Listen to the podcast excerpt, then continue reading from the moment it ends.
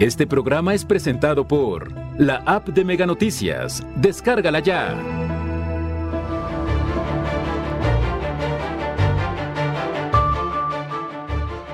Urgen a investigar ausencia de equipos de protección en policías durante balacera. Docentes laboran en medio de temor, piden mayores garantías. Ayuntamientos cobran millones a viviendas, pero tienen en la oscuridad a las colonias. Mega Noticias Colima, con Dinora Aguirre. Buenas noches, les saludo con mucho gusto. Este martes 22 de marzo el equipo de Mega Noticias ya tiene preparada la información para que usted esté enterado. Bimestralmente nos llega nuestro recibo a nuestros domicilios, a los domicilios de sus negocios, el derecho al alumbrado público que tiene que pagar pues puntualmente cuando corresponde. De esta recaudación no existe una congruencia respecto al servicio que se recibe en las pues diversas zonas tanto en el municipio de Colima como Villa de Álvarez. Frecuentemente una de las quejas eh, es, que recibimos es el problema del alumbrado público, las deficiencias en el alumbrado público, con lo recaudado de destinarse eh, pues, a, este servicio, las condiciones estarían pues, mucho mejor.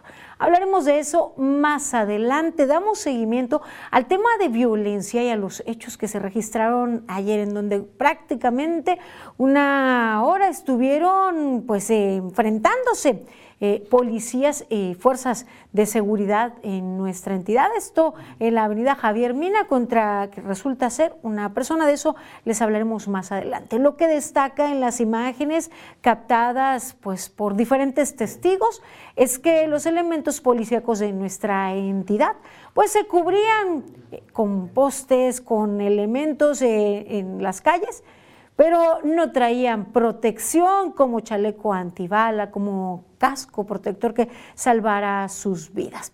Es de destacar que no hubo ninguna pérdida humana que lamentar, no hubo lesiones considerables, así lo señalan. Sin embargo, pues tampoco había mucho eh, por, eh, con, con qué protegerse no tenían los elementos, las herramientas necesarias para mantenerse pues sanos y salvos. Respecto a esto, urgen, urgen que se revisen las condiciones, eh, el equipamiento con el que cuentan las corporaciones policíacas. Veamos.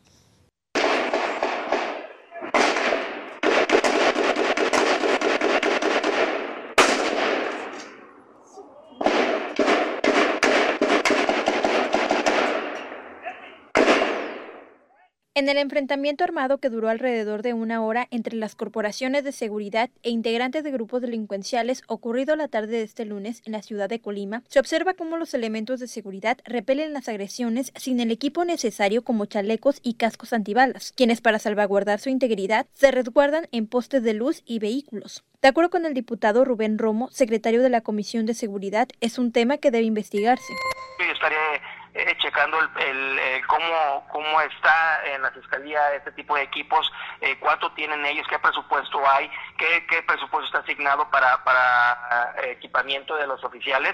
Y pues estamos dando seguimiento, pero te puedo comentar que muchas veces ellos andan sin, traen nada más la pura pistola fajada y no traen este ni portapistola ni nada, son los agentes judiciales que se llaman estatales sobre la situación de violencia por la que atraviesa actualmente la entidad, en donde a partir del 7 de febrero de 2022 han sido asesinadas al menos 123 personas, el diputado dijo que se trata de un tema heredado de anteriores administraciones. Que se está metiendo orden en el Estado, no es, no es magia para que la inseguridad que se vivió durante más de 30 años en el Estado y, lo que y la historia que tuvo el Estado en, en, cuestión de inseguridad y los malos gobiernos que tuvimos se pudieran acabar en tan solo cuatro meses que lleva el gobierno actual. Karina Solano, Mega Noticias. Pues así lo señaló. Teniéndolo o no, haya sido entregado o no, lo cierto es que se evidencia por cómo podemos ver las imágenes, pues la falta de pericia y de pues eh, si, tienen el elemento, pues eh, la falta de, criterio para utilizarlo ante una situación como la que se vivió el día de ayer. Aseguran pues que se tienen, se tendrán los elementos, son los que podrían asegurar que cuentan con el equipo necesario que proteja su vida ante un ataque como este, porque pues resulta...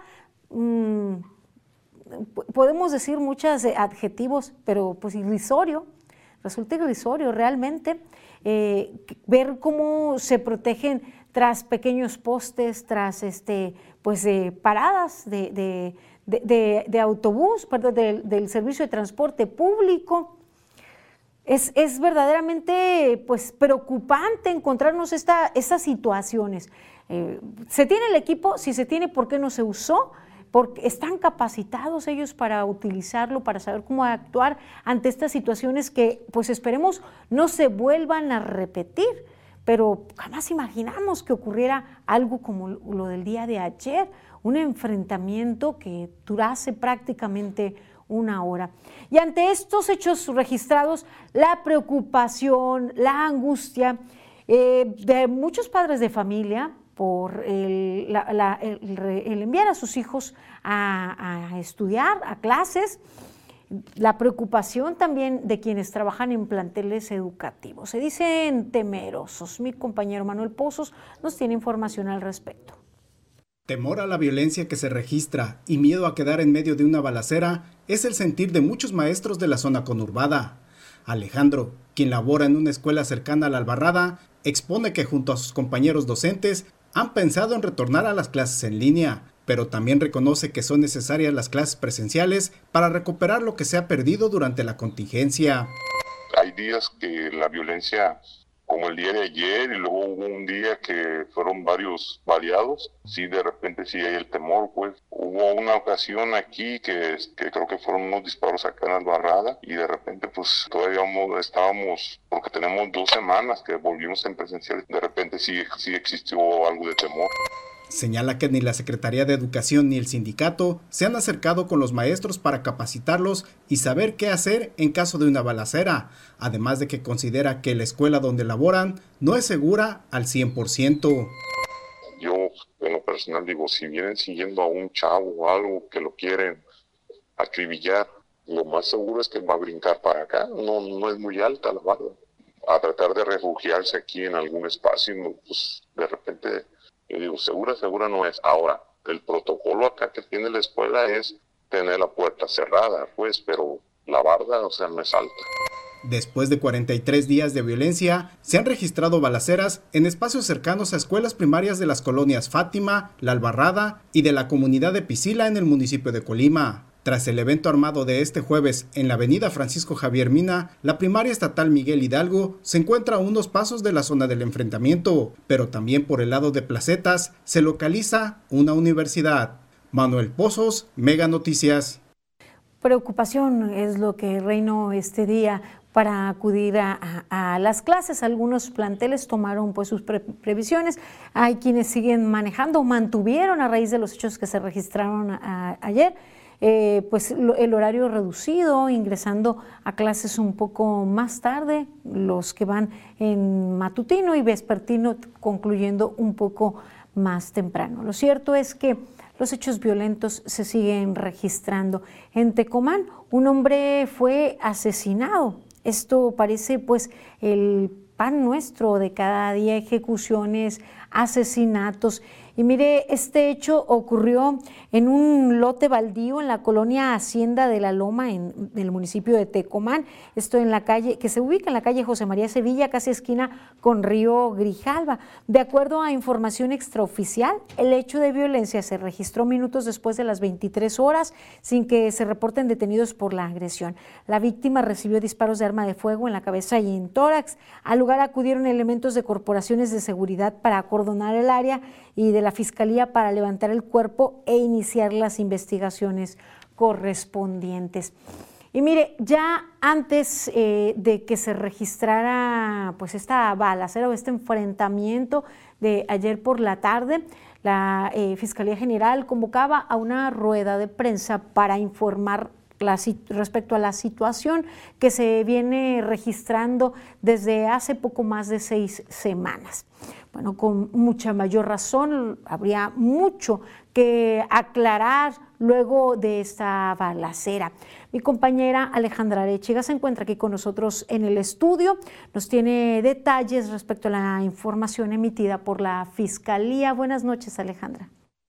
Así es, la Fiscalía General del Estado de Colima dio a conocer información sobre la balacera ocurrida la tarde de este lunes y en la que pues muchas personas que habitan en las colonias cercanas, en, los fraccionamientos cercanos ahí en la ciudad de Colima donde, donde aconteció, pues quedaron prácticamente en medio de las balas, tuvieron que resguardarse en sus viviendas, en los negocios que había en el lugar durante cerca de una hora que duró esta balacera. Lo que acaba de informar la Fiscalía General del Estado es que fue una sola persona, un solo sujeto, el que habría detonado esta balacera que duró cerca de una hora ahí sobre la avenida Javier Mina, a unos metros de la glorieta del Charro en la ciudad eh, de Colima. De acuerdo con la información que se dio a conocer, fue un solo sujeto el que comenzó a disparar desde el techo de una vivienda de tres pisos. Esto lo informó la Fiscalía General del Estado durante una conferencia de prensa en la que, por cierto, se resistió muchísimo a atender las preguntas de los medios de comunicación. De acuerdo con los detalles dados a conocer, se informó que fue cerca de las 6.30 de la tarde cuando este sujeto comenzó a disparar hacia los vehículos que transitaban por esta zona. Los disparos los hacía, reitero, desde el techo de una vivienda de tres pisos. Tras acontecer estos disparos, se recibió el reporte de este evento al C5I. Entonces, elementos policiales municipales y estatales acudieron a este lugar. Fue después que a estos sujetos, a estos, a estos policías municipales y estatales que acudieron, también a ellos comenzó a dispararles. Entonces pidieron apoyo de elementos del Ejército Mexicano, de la Guardia Nacional y personal de la Fiscalía Estatal, quienes acudieron al lugar. Esto mencionó al respecto Fernando Vega, director de la policía investigadora. Esta persona, una vez que está viendo la llegada de los elementos de seguridad, empieza a correr por los techos de esta, de, esta vivienda, realizando disparos de forma continua a los elementos de seguridad y se resguarda en el interior de ese domicilio, donde se apeltrecha con, las, con un refrigerador, tapando las entradas al, al inmueble, dos, hacia dos cuartos con los muebles de la misma casa y desde el cual continuaba disparando hacia los elementos de seguridad. Esta información contradice eh, lo dado a conocer el día de ayer por la Secretaría de Seguridad Pública del Estado de Colima, porque se había informado que varias personas habían participado, varios civiles armados habían participado en esta balacera en contra de los elementos policiales. Hoy no, hoy la Fiscalía General del Estado pues da a conocer otra versión de los hechos y dice que fue solo un sujeto el que detonó esta balacera que se prolongó cerca de una hora. Fue una vez que los elementos policiales lograron ingresar al inmueble cuando detuvieron al sujeto, quien resultó sin lesiones y fue solo un elemento de la Fiscalía General de Colima quien sí resultó herido en este evento, pero no requirió ser trasladado a un hospital. Cabe señalar que en este lugar se aseguraron dos armas de fuego de diversos calibres y un casco táctico antibalas. No hubo personas fallecidas, de acuerdo con lo dado a conocer hoy por la Fiscalía General del Estado.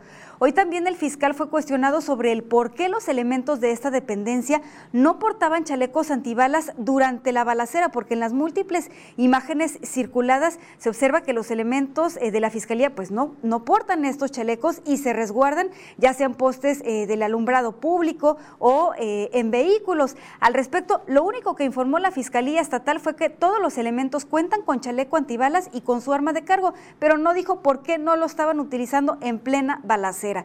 También se, se dio a conocer que de enero a lo que va de marzo de este año, aquí en el estado de Colima han sido asesinadas 184 personas.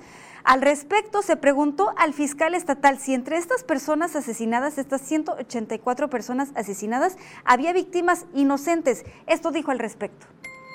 Prácticamente todas tienen antecedentes por narcomenudeo, asesión delictuosa, delincuencia organizada y están ligadas en algunos casos a grupos delictivos que están plenamente identificados. Estamos por determinar en algunos casos su pertenencia, ya sea a través de las de familiares o directamente los, los involucrados. Toda esta violencia que estamos viviendo en estos momentos en el estado de Colima, hoy reconoció la Fiscalía Estatal, se detonó a raíz de la riña ocurrida el pasado 25 de enero en el Cerezo de Colima, en la que nueve internos fueron asesinados y ocho más resultaron heridos. Cabe señalar que desde entonces, frente a la cifra de 184 personas asesinadas en lo que va de este año 2022, solo se reporta cuatro personas detenidas. Es el reporte. Pues imagina, Alejandra, si una sola persona logró detonar todo, pues ese, yo quiero pensar que una gran, cantidad de armamento, este, o fue todas esas detonaciones, cuánto pues hubiera realizado más de una persona si se señala que fue uno solo el que mantuvo en jaque a varios cuerpos policíacos de nuestra entidad y federales que están aquí. Una situación que verdaderamente parece se escapa de las manos y se entiende, por supuesto, que la escalada de violencia se viene registrando ya desde hace alrededor de seis, siete años. Cierto, en el 2017 Colima se posicionó en primer lugar en homicidios dolosos en la tasa por cada 100 mil habitantes, de acuerdo al Secretariado Ejecutivo del Sistema Nacional de Seguridad Pública. Sin embargo, esta pues escalada que se viene viviendo ya lo reconocen desde eh, el enfrentamiento al interior del Centro de Reinserción Social, pues verdaderamente ha llegado a un punto inimaginable, un panorama que jamás pensamos ser testigos en Colima, en Colima en donde pues se vivía en paz, en donde eh, podías transitar por las calles con toda seguridad a altas horas de la noche, en donde pues no se registraban ejecuciones, en donde no se registraban enfrentamientos y en donde una sola persona no ponía en jaque a diversos cuerpos policíacos, no mantenía o no sostenían balaceras por alrededor de una hora. Lamentable la situación que estamos viviendo. No se pueden voltear a un lado las autoridades, no pueden decir, pues es una riña, un problema entre dos grupos y se siguen registrando los hechos. Debe haber resultados debe parar este ambiente. Y para la ciudadanía no vale la pena arriesgar su vida. Afortunadamente no se registró ninguna pérdida, ningún lesionado, pero con la cantidad de detonaciones pudo haber sido muchísimo peor. Pudo haber sido un panorama terrible, desastroso. No arriesguen su vida por captar eh, el momento, por eh, pues captar eh, este, lo que está ocurriendo de verdad no lo, no lo hagan, podemos ver en las primeras imágenes que les presentábamos, este, lo que le presentamos el día de ayer, cómo pues se veía mucha gente en las calles escuchando los disparos, grabando todos.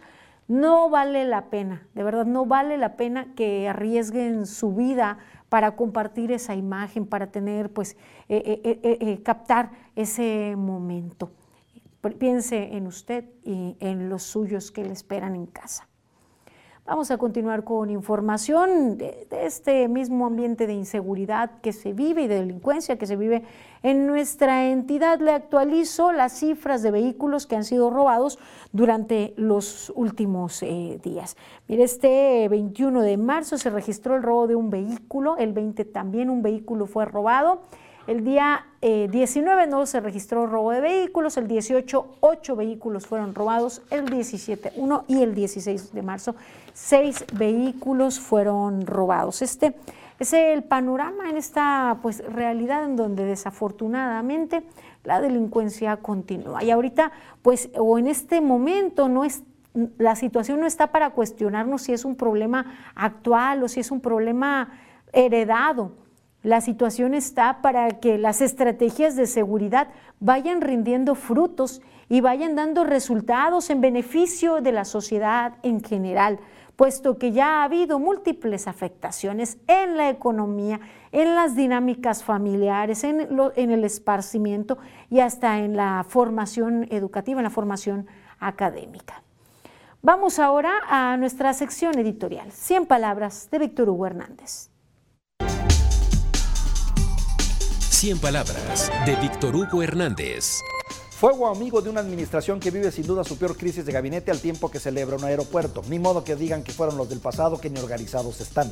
Grandes sainete que se traen en palacio ahí donde se construyen y destruyen famas públicas y nombres. Los protagonistas, el muy emproblemado fiscal Alejandro Gesmanero, cuya reputación en muy corto tiempo ha quedado en entredicho, más por sus asuntos personales que por sus resultados. Una exsecretaria de gobierno y senadora que nos deja la impresión de que es proclive al doble lenguaje y la falsa congruencia. Tiró la piedra y escondió la mano. Y Julio Scherer, hombre cercanísimo en los afectos y en los proyectos, el hermano, el exconsejero jurídico y heredero de un apellido leyenda que hoy se arrastra.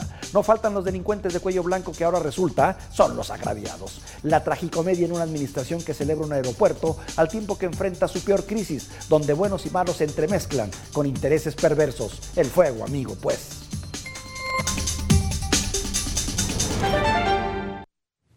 Luego de nuestra sección editorial doy lectura a algunos de los mensajes que usted nos envía. Gracias por confiar en nosotros, gracias por hacer llegar sus comentarios. Lupita Álvarez nos acompaña en el live en Facebook, nos dejan sus comentarios. Luis Ignacio Quintero Carrillo dice, no todas las víctimas son delincuentes. A un compañero lo mataron y balearon su casa sin deber nada a nadie, no generalicen, nos comentan. También dice, eh, hasta donde yo me acuerdo, el gobierno le quitó el presupuesto a las corporaciones policíacas que cubría las capacitaciones. Gracias por sus aportaciones. También nos dicen, hace seis años sucedía lo mismo, no es cosa de este gobierno, se viene arrastrando. Insistimos, la cuestión no es de quién, eh, eh, desde cuándo viene la situación, sino que pues, es momento de detenerla, puesto que ha ido escalando hasta estos puntos terribles de vivir enfrentamientos de una hora de duración. También nos dice, no sé por qué la gobernadora no anda en Colima, se supone que debe gobernar en Colima, ya se hace como Nacho Peralta, se vive viajando a México. ¿Qué miedo tienen el que nada debe, nada teme? ¿Verdad? Que se haga cargo de la violencia y balacera que hay en nuestra ciudad. También comentan, sigan votando eh, porque no sirve para nada, nos dicen gracias por sus comentarios. Hacemos una pausa breve. Sigan informados aquí en Mega Noticias.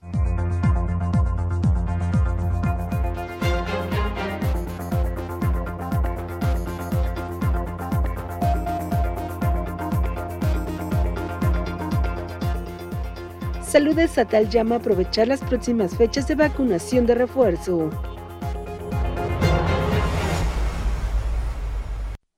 Doc Rivers prepara a sus muchachos para el duelo ante los Lakers por ESPN. Encuentra lo que te mueve por Megacable. Si aun con este calorón tú duermes como un lirón, dormí fresca. Para un fresco descanso, aprovecha 2x1 en el modelo West de América. Paga uno y llévate dos colchones desde 8,299. Además, hasta 12 meses sin intereses. Dormimundo, un mundo de descansos. Todo listo para la nueva temporada de Copa. Más acción, más intenso, las mejores jugadas. Llegó el momento para el tipo off este 30 de marzo y en exclusiva por Megacable. Aviso importante. Megacable piensa verde y te informa que a partir de ahora ya solo recibirás tu estado de cuenta de manera electrónica. Esto con el fin de colaborar con el bien del planeta. Descarga la Megacable app en tu dispositivo donde también podrás actualizar tus datos y revisar tus estados de cuenta vía electrónica. O regístrate hoy mismo en nuestra página de servicios en línea. Piensa verde con Megacable. La acción calienta la duela cuando el equipo de Brooklyn y los Heat de Miami se enfrenten. Encuentra lo que te mueve por Megacable. Lo bueno, después de los fracasos de Zumpango y Atenco y el despiste millonario del proyecto de Texcoco, Santa Lucía emprende el vuelo. La inversión en infraestructura es buena noticia para México, aunque sea por capricho, una de las tres obras prioritarias del gobierno quedó inaugurada. Lo malo, las condiciones. La terminal y su operación no estarán al 100% de su capacidad. El rediseño del espacio aéreo para garantizar la operación simultánea coordinada entre la IFA, Benito Juárez y Toluca avanzará paulatinamente cuando en el Valle de México se ha declarado la saturación en niveles de alto riesgo y se ha cuestionado la seguridad de las operaciones. Y el aeropuerto no será costeable hasta por lo menos el 2026. Lo feo es que las vías de comunicación tampoco están listas y la ampliación del tren suburbano operará hasta 2023. Y queda el pendiente añejo. ¿Qué falta para intercomunicar los aeropuertos sin tener que pasar por la capital? Que el próximo destino sea la competitividad más allá de intereses políticos.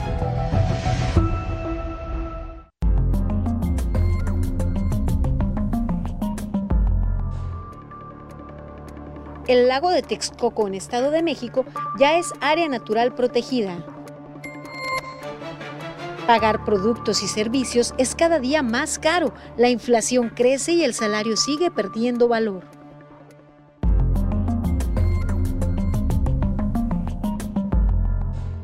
Continuamos con más información. Qué bien que sigue con nosotros aquí en Mega Noticias. Vamos a actualizarles respecto al tema COVID-19 en nuestra entidad. Mire, Colima va retrasado en las aplicaciones de las dosis de refuerzo del inmunológico. Hasta ahora solo un pequeño porcentaje de la población ha recibido la dosis de refuerzo, así lo señaló Diana Carrasco Alcántara, subdirectora de epidemiología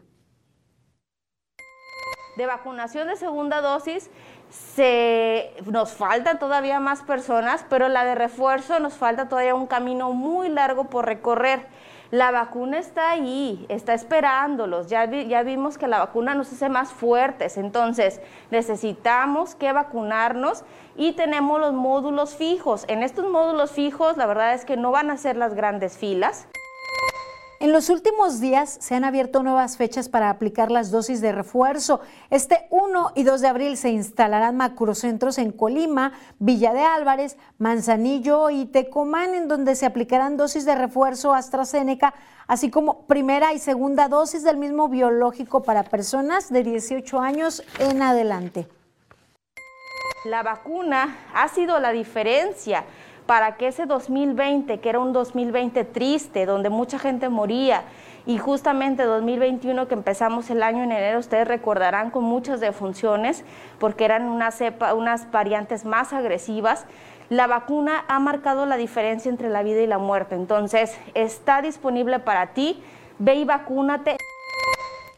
De acuerdo con el mapa de calor, 8 de los 10 municipios de Colima tienen aún casos activos de COVID-19. Solo Minatitlán e Ixtlahuacán han dejado de reportar nuevos contagios. Les invito a que acudan a recibir el refuerzo y si no han sido vacunados o les hace falta la segunda dosis, pues acudan este primero o 2 de abril. Les voy a mencionar los sitios en donde será aplicado el, inmunológico eh, con un horario de 11 a 17 horas. En el municipio de Tecomán, en el Parque González Lugo, se estará aplicando. En Manzanillo, en la unidad deportiva Tubo Gómez. En Colima, en la cancha de handball de la unidad deportiva Morelos. Y en el municipio de Villa de Álvarez, en el casino de los burócratas. Les insisto, el horario es de 11 de la mañana a 5 de la tarde. El refuerzo está dirigido a personas que hayan completado su esquema antes del primero de diciembre. Deben acudir con su comprobante o bien puede asistir a recibir su segunda dosis si no, la, ah, no le han aplicado o primera dosis si no ha recibido ninguna dosis. Mire, Ahora le actualizo las cifras de positivos detectados en la última jornada. Afortunadamente, se acumula un día más sin registrar defunciones. Son seis los nuevos casos que se detectaron este 21 de marzo. En acumulado, los 21 días del mes, eh, con corte ayer, por supuesto, se han registrado 392 nuevos casos. 20 personas han perdido la vida a causa de complicaciones por la COVID-19 y se han realizado un total de 104.802 pruebas para detectar el virus SARS-CoV-2, de las cuales 103.118 se han aplicado en personas de nuestra entidad y 1.684 en personas que radican en otras entidades. De las 104.802 pruebas realizadas, en 51.288 casos han resultado negativas y en 51.826 eh, casos han resultado positivas. 49.528 casos de personas que cursaron la enfermedad se han recuperado, mientras que 2.379 personas han muerto a causa de complicaciones por la COVID-19. 151 personas están cursando con la enfermedad, de las que eh, mayor número se registran en Colima, Villa de Álvarez, Manzanillo y Tecomán. 66 en Colima, Villa de Álvarez registra 40, Manzanillo registra 29. Se registran ocho casos en el municipio de Tecomán. Y bueno, les decía, Minatitlán, eh, Ixtlahuacán no registran casos eh, positivos. Y ahora le actualizo el porcentaje de ocupación hospitalaria de acuerdo a los datos del portal de la red IRAG. El Hospital General de Zona 1 del IMSS, que se encuentra ubicado en Villa de Álvarez, registra un 71% de ocupación en las camas generales de atención a enfermos COVID. El 13% eh, se registra en el Hospital General de Manzanillo. En el Hospital Regional Universitario se registra un 9% de ocupación, mientras que en las camas con ventilador, el Hospital Dr. Miguel Trejo Ochoa, el del ISTE, registra un 20% de ocupación y el Hospital General, General de Manzanillo registra un 11% de ocupación. Esto es en camas con ventilador. Y no hay registro en la unidad de cuidados intensivos. Eh, de ocupación. Así eh, la situación, así la información respecto a la COVID-19 y aquí concluimos este tema, pasamos a información nacional y de interés para todos y sobre todo interés pues para la preservación de, los ecosistemas en nuestro país. María Luisa Álvarez, titular de Medio Ambiente y Recursos Naturales, declaró al lago de Texcoco en el Estado de México como área natural protegida. Se trata de 14 mil hectáreas en donde será inaugurado en 2023 el Parque Ecológico del Lago de Texcoco, el cual contará con varias canchas deportivas, entre otras actividades. Hoy, 22 eh, de marzo, es el Día Mundial del Agua y este es un regalo para todas las mexicanas y los mexicanos. Estamos hablando del vaso regulador más importante del Valle de Texcoco. Bueno, afortunadamente un espacio que de llevarse eh, estrictamente la protección ayudará a preservar especies de flora y fauna, además de que brinda un hermosísimo paisaje. Pues bien, por la preservación de los ecosistemas en nuestro país. Se acumulan los días de conflicto en Ucrania de la invasión rusa a Ucrania. Pakistán insta a países islámicos a mediar entre estos dos países, entre Rusia y Ucrania. A continuación, la información. El primer ministro de Pakistán, Imran Khan, instó este martes a los países islámicos a desempeñar una mayor implicación en la mediación en la guerra entre Rusia y Ucrania. Ocurrió durante su intervención en el Consejo de Ministros de la Organización para la Cooperación Islámica, que se celebra este martes y miércoles en Islamabad. El mandatario pakistaní destacó que también debatirá las formas de lograr la paz en Ucrania con el ministro de Relaciones Exteriores chino Wang Yi, que llegó este lunes a la capital pakistaní para participar en esta cumbre como invitado especial. Por su parte, Wang Yi resaltó en su intervención los importantes lazos diplomáticos entre China y los países islámicos y remarcó que sobre Ucrania su país tiene, dijo, las mismas aspiraciones que todos los demás. Remarcó que China apoya la continuación de las conversaciones de paz entre Rusia y Ucrania. En esta cumbre, en la que se espera la adopción de más de un centenar de resoluciones, están presentes más de 600 delegados de 45 países islámicos, además de altos funcionarios de países que no pertenecen a la organización, representantes de la ONU y organizaciones regionales e internacionales. Pues, eh, ya sea con intervención de otras naciones, de otros países, o simplemente pues con la búsqueda de la concordia, eh, buscar evitar mayor pérdida de vidas. Y mire, pasamos a otro tema, volvemos a nuestro país. En México cada vez es más complicado que en los hogares se logre pues llegar al final de la quincena, al final de la semana, depende cómo reciba su percepción es cada vez más complicado cubrir los pago de servicios y las necesidades básicas con una inflación que se dispara mes con mes, con salarios que se deprecian y cada vez nos alcanzan para menos. Ya no era suficiente el ingreso de un solo integrante en la familia, ahora dos buscaban el ingreso, pues ahora hasta deben tener más de un empleo para cubrir las necesidades y servicios básicos en los hogares. Gastón García Miranda nos explica los diferentes fenómenos que nos han posicionado en esta situación que estamos viviendo. Hola, ¿qué tal? Así es, en México padecemos la peor pérdida del poder adquisitivo en cuatro años. La inflación ha rebasado al aumento salarial. Para millones de mexicanos hoy es más costoso, más problemático hacer el mercado o el súper, particularmente en lo que hace a la compra de alimentos cada vez menos productos en la bolsa del mandado y en el carrito del súper. Los testimonios de comerciantes, de consumidores, retratan una realidad cada vez más adversa y que además amenaza con extenderse por el contexto internacional. Es el tema que abordamos a continuación. Los mexicanos seguimos brincando de una crisis a otra, esta vez por la pospandemia y la guerra en Ucrania. La caída general del poder adquisitivo deja a 50 millones de personas sin los ingresos suficientes para adquirir los productos de la canasta básica. La inflación es la factura económica de COVID. De alguna manera se ha centrado como un fenómeno que está golpeando la economía de las familias. La creciente escalada de precios no se detiene. La cuesta de enero se ha extendido a marzo. Es la peor en dos décadas. Al cierre de febrero de 2022, el incremento en el índice de precios de la canasta básica fue de 13% contra el 11.8% del mes anterior. De acuerdo con Cómo Vamos México, la inflación en alimentos y bebidas fue de 12.64% también en febrero. Es una situación alarmante porque más del 40% de la población se encuentra en situación de pobreza laboral. El sector granos también registra una variación importante en las principales ciudades de México a lo largo del último año. Hablamos de harina de trigo, tortilla, aceites, pan de caja, sal, café, frijol y azúcar. En esta crisis, el limón ha sido el símbolo del encarecimiento.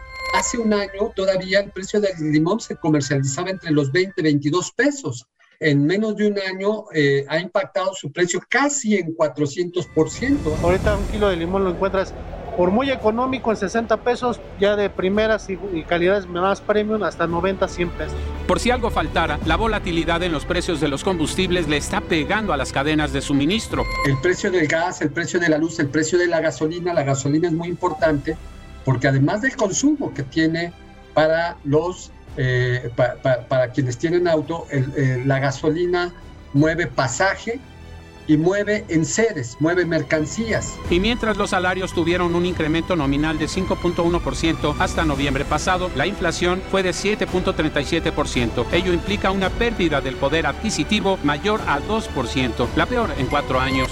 Y lo que más está subiendo en este caso y lo más dramático es el tema del costo de los alimentos. Ni los estímulos fiscales ni el aumento a los salarios mínimos han sido suficientes para hacer rendir mejor el ingreso de los mexicanos. Mega Noticias, Gastón García Miranda. Si bien la actividad productiva se ha normalizado, hay una guerra en Ucrania que tiene nerviosos a los mercados, afectando las cadenas productivas prácticamente en todo el mundo. Un factor que amenaza los bolsillos del consumidor a nivel global. Lo más recomendable entonces es dejar lo superfluo en los estantes hasta que el panorama pinte mejor. Volvemos contigo al estudio.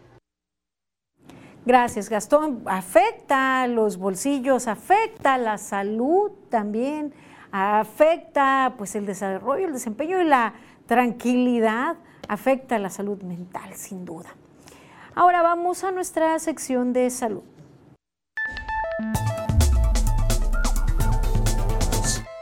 Hola, les saluda su amigo el doctor Luis Antonio Bermúdez Aceves, director del Centro Estatal de Hemodiálisis. Los saludo amigos y amigas en esta ocasión para recordarte que tienes que cuidarte con el uso del cubrebocas, lavar tus manos y evitar tocar tu cara. En esta ocasión te vengo a dar algunas recomendaciones para que cuides la salud de tus riñones. Te preguntarás, si requieres alguna dieta. No se requiere dieta y puedes ingerir frutas y verduras. ¿Cuánta agua puedes tomar? Puedes tomar hasta dos litros de agua. Si haces ejercicio, suma un litro más por hora de ejercicio que realices.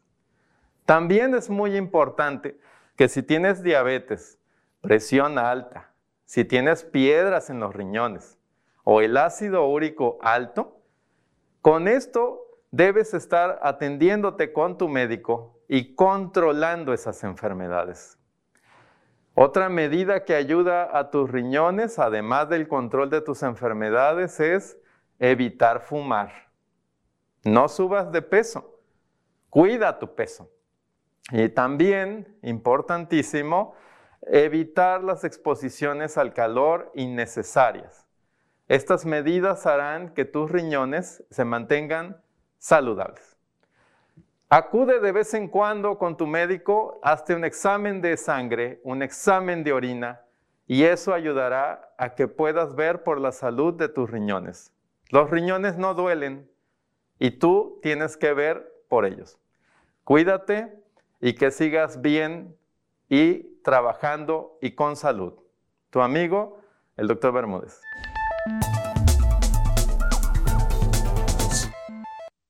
Atender estas recomendaciones, más vale prevenir para no enfrentarnos a pues algunos problemas de salud tan serios. Gracias a ustedes que nos escriben, que nos hacen llegar sus reportes, sus comentarios, sus denuncias. Nos dice dónde están ubicados. Estamos en calle Los Regalado. Eh, estamos ubicados en, calle Los Regalado, en las instalaciones del corporativo de Megacable. También eh, nos comentan, estoy de acuerdo, en cuatro meses no se puede erradicar lo de 90 años de convenio que hacían los gobiernos anteriores. Falta confianza porque al denunciar queda registrado nuestro celular y por lo tanto nuestra ubicación. Gracias, gracias por sus comentarios. También nos dice, eh, pues eh, no fue inteligente que Indira se haya ido a México cuando en Colima está pasando una problemática de índole épico nos comentan. Gracias por sus aportaciones. Hacemos una pausa breve. Sigan informados aquí en Mega Noticias.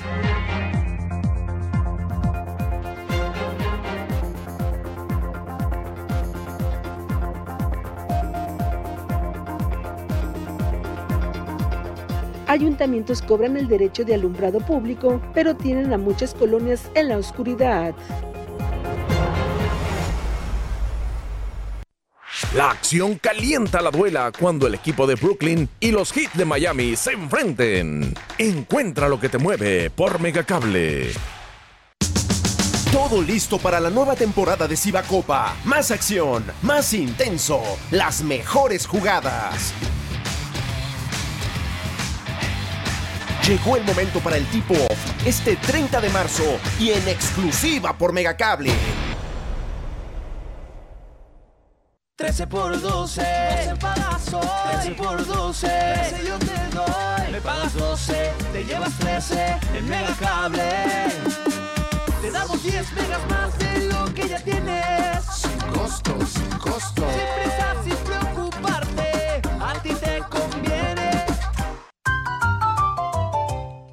Si aun con este calorón tú duermes como un lirón, dormí para un fresco descanso, aprovecha 2x1 en el modelo West de América. Paga uno y llévate dos colchones desde 8,299. Además, hasta 12 meses sin intereses. Dormimundo, un mundo de descansos. Doc Rivers prepara a sus muchachos para el duelo ante los Lakers por ESPN. Encuentra lo que te mueve por Megacable.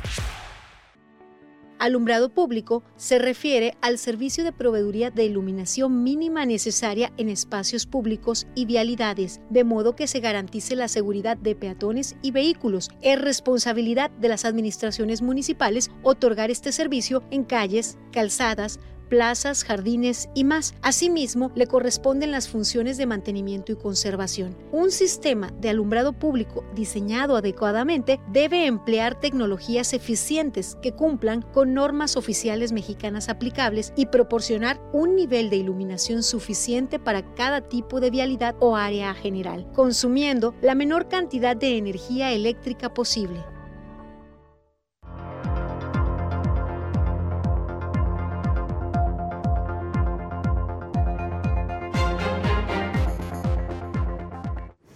Continuamos con más información. Qué bien que sigue con nosotros aquí en Mega Noticias. Una de las constantes quejas que hemos recibido, denuncias para con las autoridades de parte de, pues, de ustedes, es las son las deficiencias en el alumbrado público, áreas sin funcionar, eh, pues luminarias que en algunos casos llevan meses sin, sin, estar funcionando, averiadas y en otras áreas en donde bajo el pretexto de que no están municipalizadas, pues las autoridades municipales no toman cartas en el asunto y mantienen a los colonos a oscuras, pero eso sí, el derecho al alumbrado público viene allí ya en la cuenta de eh, pues, eh, la Comisión Federal de Electricidad y vaya ese presupuesto que no es nada flaco. Si se destina realmente a este rubro, pues tal vez las luminarias, tal vez el alumbrado público estaría en mejores condiciones. Veamos.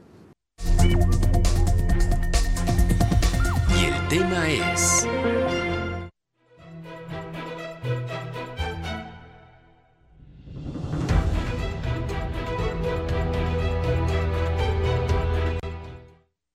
Para vecinos de la colonia Jardines de la Villa, es injusto que cada bimestre se les cobre el impuesto conocido como Derecho al Alumbrado Público, DAP, si el Ayuntamiento villalvarense no atiende las demandas de los ciudadanos de reparación de luminarias. Acusan que a consecuencia de la oscuridad en las calles han sufrido robos en sus domicilios.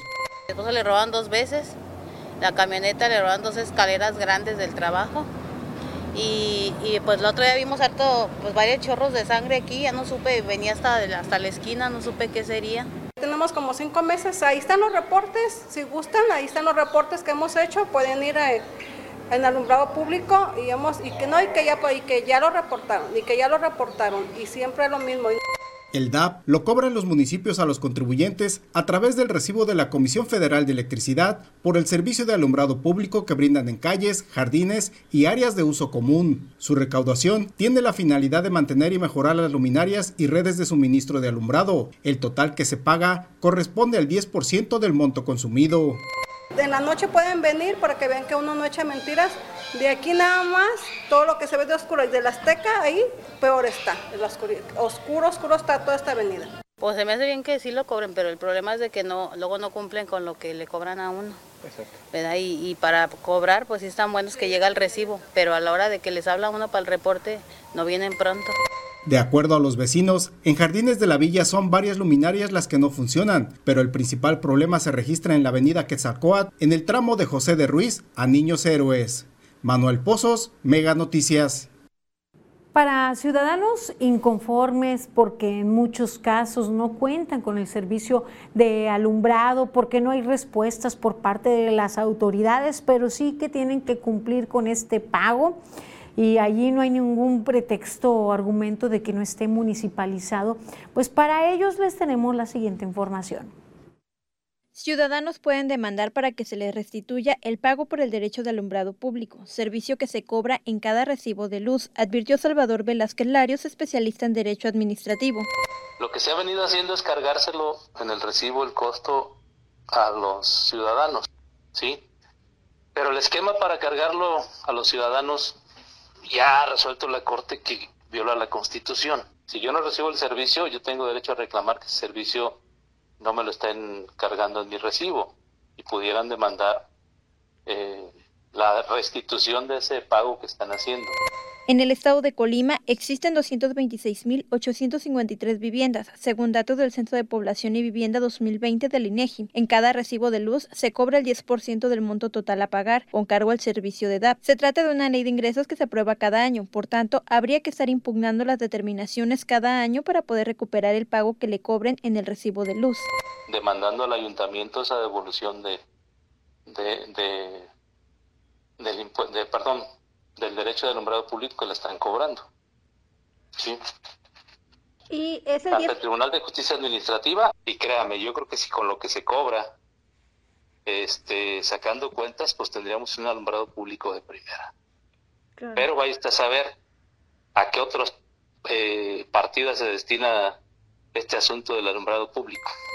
De acuerdo con el presupuesto de egresos del municipio de Colima para el ejercicio fiscal 2022, se proyecta una recaudación de 39.144.726 pesos con 47 centavos por el derecho de alumbrado público, mientras que en el municipio de Villa de Álvarez se proyecta una cantidad de 22.514.701 pesos con 37 centavos, según datos del presupuesto de egresos para el ejercicio fiscal 2022. Karina Solano, Mega Noticias.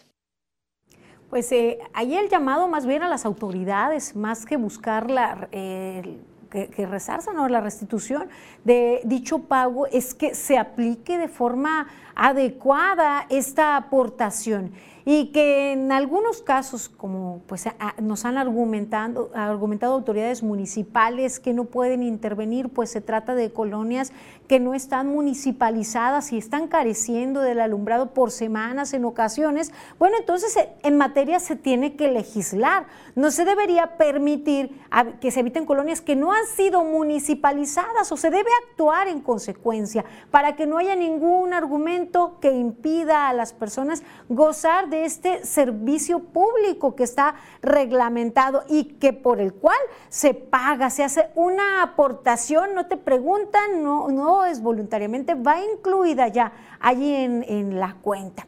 Y bueno, para aquellas personas inconformes pueden pues eh, tomar estas herramientas legales. Pues ahí el llamado a las autoridades, que se apliquen bien los recursos, que se apliquen en lo que corresponde. Vamos ahora con la información en breves con mi compañera Rosalba Venancio. Buenas noches, Rosalba. ¿Qué tal, Dinora? Muy buenas noches. Saludos para ti y para todo nuestro auditorio. Clausuran simbólicamente el Hospital Regional Universitario. Veamos por qué.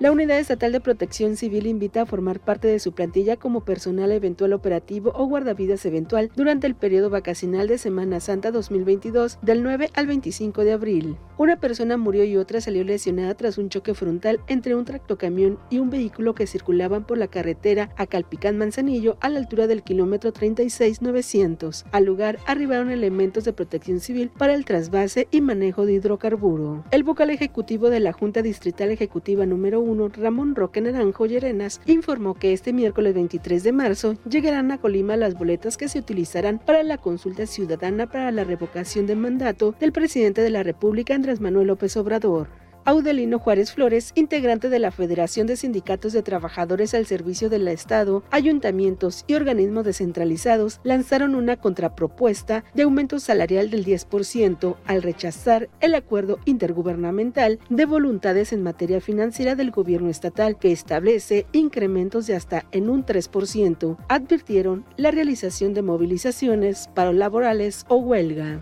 Trabajadores del sector salud clausuraron de manera simbólica las instalaciones del Hospital Regional Universitario para exigir abasto de medicamentos e insumos, debido a que actualmente existe un abasto del 10%.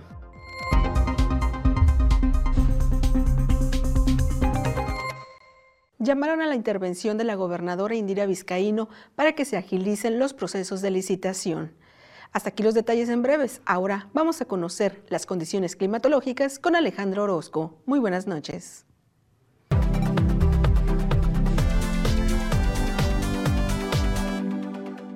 Amigos, qué gusto saludarles. Aquí les tengo el pronóstico del tiempo y este es el panorama, lo que usted estará viendo a lo largo de las próximas horas. Tenemos cielos preferentemente despejados prácticamente para toda la región a lo largo de este miércoles ya, ya mitad de semana. Vámonos al detalle y así le platico que la temperatura en Manzanillo alcanzará los 27 grados en este miércoles. Para Tecomán espero un amanecer en los 14 y la máxima por los 30. Aquí nosotros vamos a amanecer en los 15. Vamos a ver algo de viento a lo largo del día con cielo despejado y la máxima llegará a los 33. En esos mismos 33 nos vamos por lo menos hasta el viernes y luego tendremos temperaturas que suben ligeramente para cerrar la semana. Este es el pronóstico del tiempo de Mega Noticias.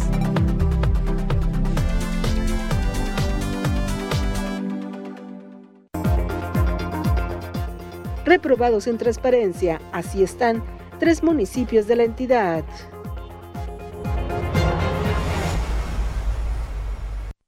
La acción calienta la duela cuando el equipo de Brooklyn y los Heat de Miami se enfrenten. Encuentra lo que te mueve por Megacable. Aviso importante. Megacable piensa verde y te informa que a partir de ahora ya solo recibirás tu estado de cuenta de manera electrónica. Esto con el fin de colaborar con el bien del planeta. Descarga la Megacable app en tu dispositivo donde también podrás actualizar tus datos y revisar tus estados de cuenta vía electrónica. O regístrate hoy mismo en nuestra página de servicios en línea. Piensa verde con Megacable. Todo listo para la nueva temporada de Copa. Más acción, más intenso, las mejores jugadas. Llegó el momento para el tipo off este 30 de marzo y en exclusiva por Megacable. Para consultar tu estado de cuenta, ingresar a XView en tus dispositivos móviles, llamar en tu cel usando tu línea fija con Wi-Fi y usar gratis todas nuestras zonas Wi-Fi. Para esto y más, regístrate en línea con nosotros. Solo entra a megacable.com.mx. Da clic en mi cuenta y después en Regístrate aquí. Ingresa tus datos como vienen en tu estado de cuenta, crea tu contraseña y listo. Aprovecha mejor todos los servicios que tenemos para ti. Megacable. Doc Rivers prepara a sus muchachos para el duelo ante los Lakers por ESPN. Encuentra lo que te mueve por Megacable.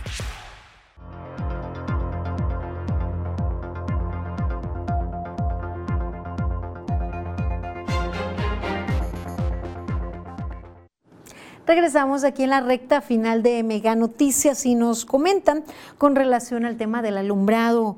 Eh, pero si no hay a dónde se haga reclamación, ya no existe la Procuraduría Federal del Consumidor como había antes y estaba una persona a la cual se le entregaba la queja. Nos comentan, bueno, de acuerdo con el abogado Salvador Velázquez, eh, señala que, eh, que, quien es especialista en derecho administrativo, que pues sería a las autoridades a quienes se les debe eh, demandar para que se restituya este pago si en caso de que el servicio pues no lo esté recibiendo. En ese caso aplicaría para tal vez para las colonias en donde siempre existe el argumento que no están municipalizadas y que quien se encarga del alumbrado público es el desarrollador. Bueno, pues allí está una una opción que no sería lo ideal, lo ideal sería que pues una vez que se permite que haya asentamientos humanos, bien sea por parte de desarrolladores o por bajo cualquier característica, pues se hagan las gestiones necesarias para que reciban el servicio, porque una vez que tienen eh, luz en su domicilio, eh, a, su recibo se les carga ese, ese derecho de alumbrado público. Y también nos comentan ese problema de alumbrado también existe en que sería municipio de Cuauhtémoc.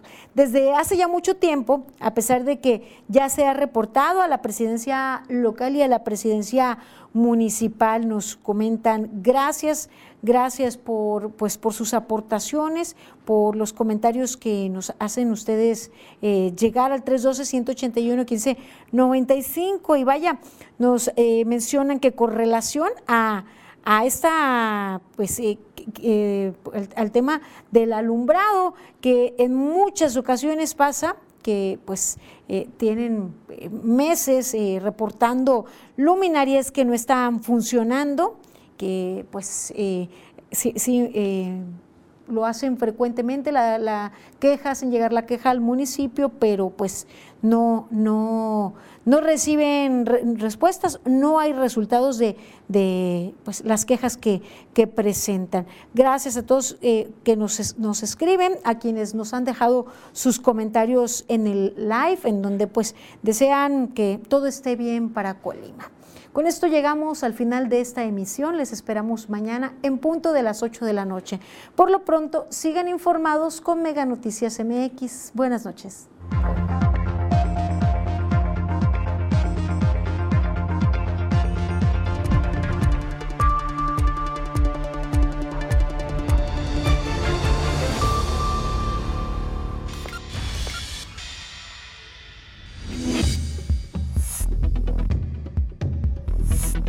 Mega Noticias Colima.